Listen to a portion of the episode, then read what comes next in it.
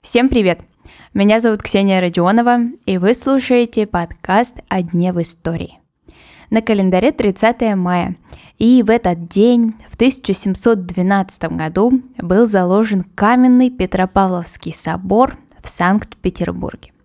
Вообще, это одно из моих самых любимых мест в северной столице. Именно Петропавловский собор стал усыпальницей российских императоров.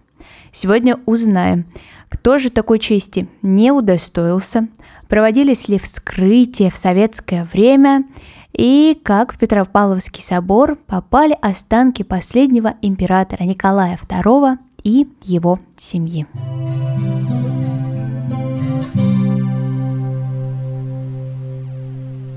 Обычай хранить членов правящей династии складывается на представлении об их божественном происхождении.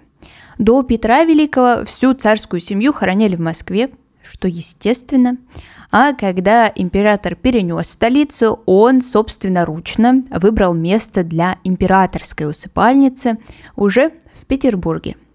Петр умер в 1725 году, а захоронили его только в 1731. Все потому, что собор еще не был достроен, и его тело расположили во временной часовне. То есть 6 лет император просто лежал не преданный земле. И если знать этот факт, то можно развенчать миф, появившийся в советское время.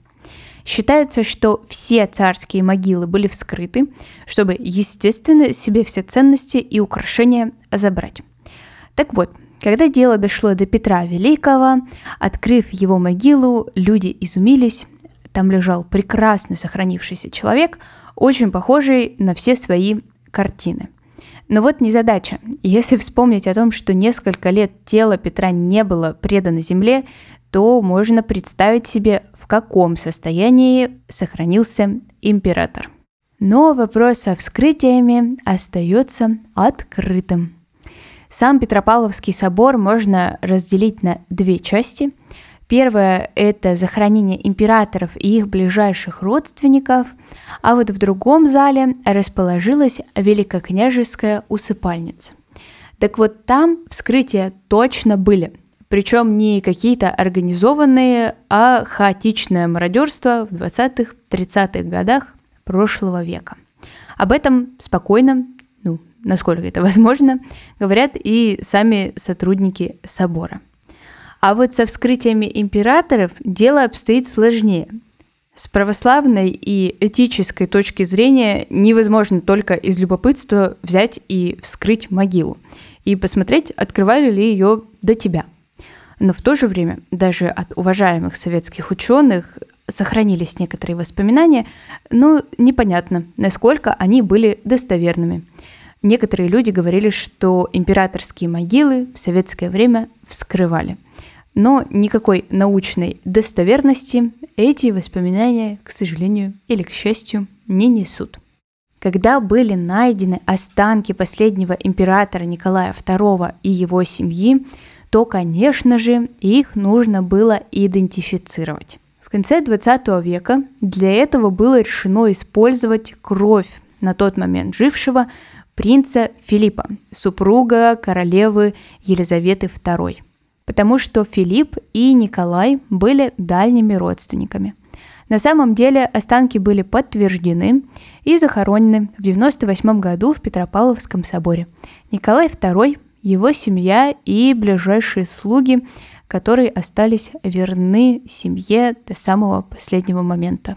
В конце 20 века были найдены останки не всех детей последнего императора.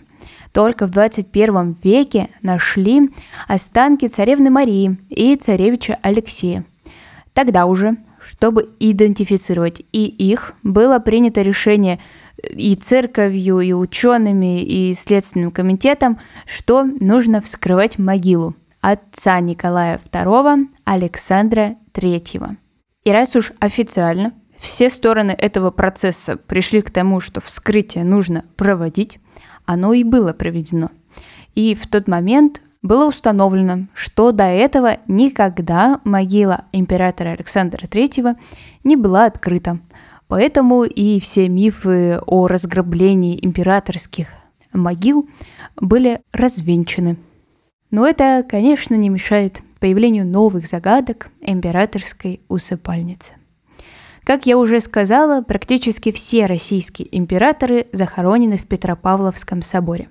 Исключение – это 14-летний Петр II, который умер и захоронен был в Москве, а также император Иван VI, который правил в своем младенчестве и в осознанном возрасте никак не относился к императорскому престолу.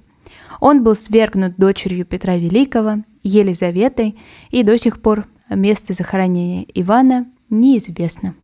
Кстати, если вы до сих пор пользуетесь именно наличными, то с вами иногда может быть рядом изображение Петропавловского собора на 50-рублевой купюре. Ну а на сегодня это все. Спасибо, что вы прослушали этот выпуск до конца. Обязательно поставьте сердечко и 5 звезд подкасту на календаре. А мы услышимся с вами совсем скоро. Хорошего дня!